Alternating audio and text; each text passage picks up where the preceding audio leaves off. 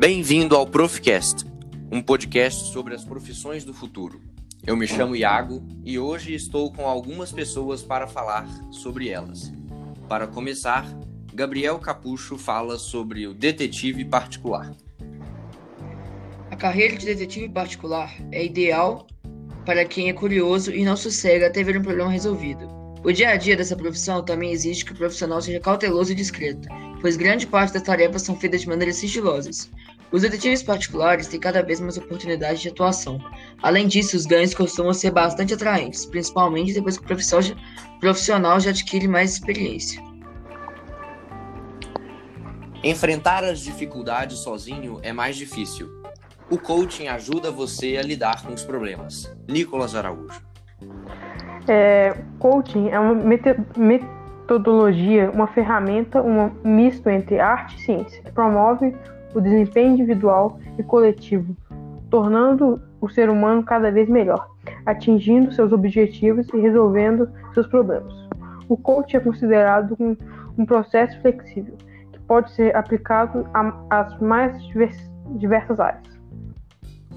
A origem do coaching. O coaching tem sua origem em 1850, quando o termo passou a ser atribuído aos professores de universidades com o significado de tutor. Esse tutor é responsável por ajudar os estudantes na preparação para os testes e exames. Ou seja, coaching já significava aquele que conduz uma pessoa ao lugar que deseja. Mais tarde, por volta de 1950, o termo coach começou a ser utilizado para ser a habilidade de gerenciamento de pessoas. Foi aí que surgiram as primeiras técnicas de desenvolvimento pessoal, valorizando-se as competências individuais e relacionando a um processo de melhor, melhoria e evolução contínua. Nessa mesma época, a palavra coach também passou a representar aquele que era responsável pelo treinamento e aperfeiçoamento de atletas e equipes esportivas. No esporte, essa técnica passou a ser utilizada por treinadores para con conduzir esportistas de diversas modalidades a alcançar grandes resultados. É, então podemos ver que o, o coaching ele já foi criado há muito tempo, mas parou de ser essa profissão parou de ser utilizada e hoje em dia está é, tá voltando a aparecer no mercado. Modernizar a alimentação torna a comida mais acessível e moderna. Gabriel Viter fala sobre a tecnologia de alimentos. A tecnologia de alimentos é uma área multidisciplinar que abrange os conhecimentos de áreas como a química, bioquímica, nutrição, farmácia e que se refere a um conjunto de técnicas relativas aos processos de industrialização dos, dos produtos de origem vegetal e animal.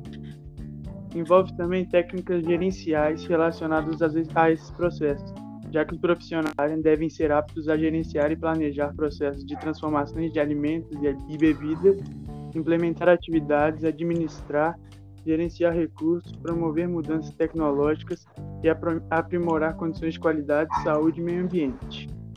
E ao exercer seu cargo, o tecnólogo de alimentos ajuda no controle das condições que proporcionam os padrões de qualidade alimentar aumentados, a evolução de técnicas tradicionais e a viabilização de produtos inéditos no mercado. E levando em conta todos esses fatores, esse é um emprego que tem uma tendência a crescer e se tornar muito importante, já que atualmente muitas pessoas buscam uma vida mais saudável. Então, se você estiver à procura de um emprego, esse pode ser um bom para o futuro e ainda é pouco conhecido. A modernização social que se faz presente desde a década 90 trouxe diversas alterações no modo de viver. No jeito de pedir comida, fazer compras, no jeito de se relacionar.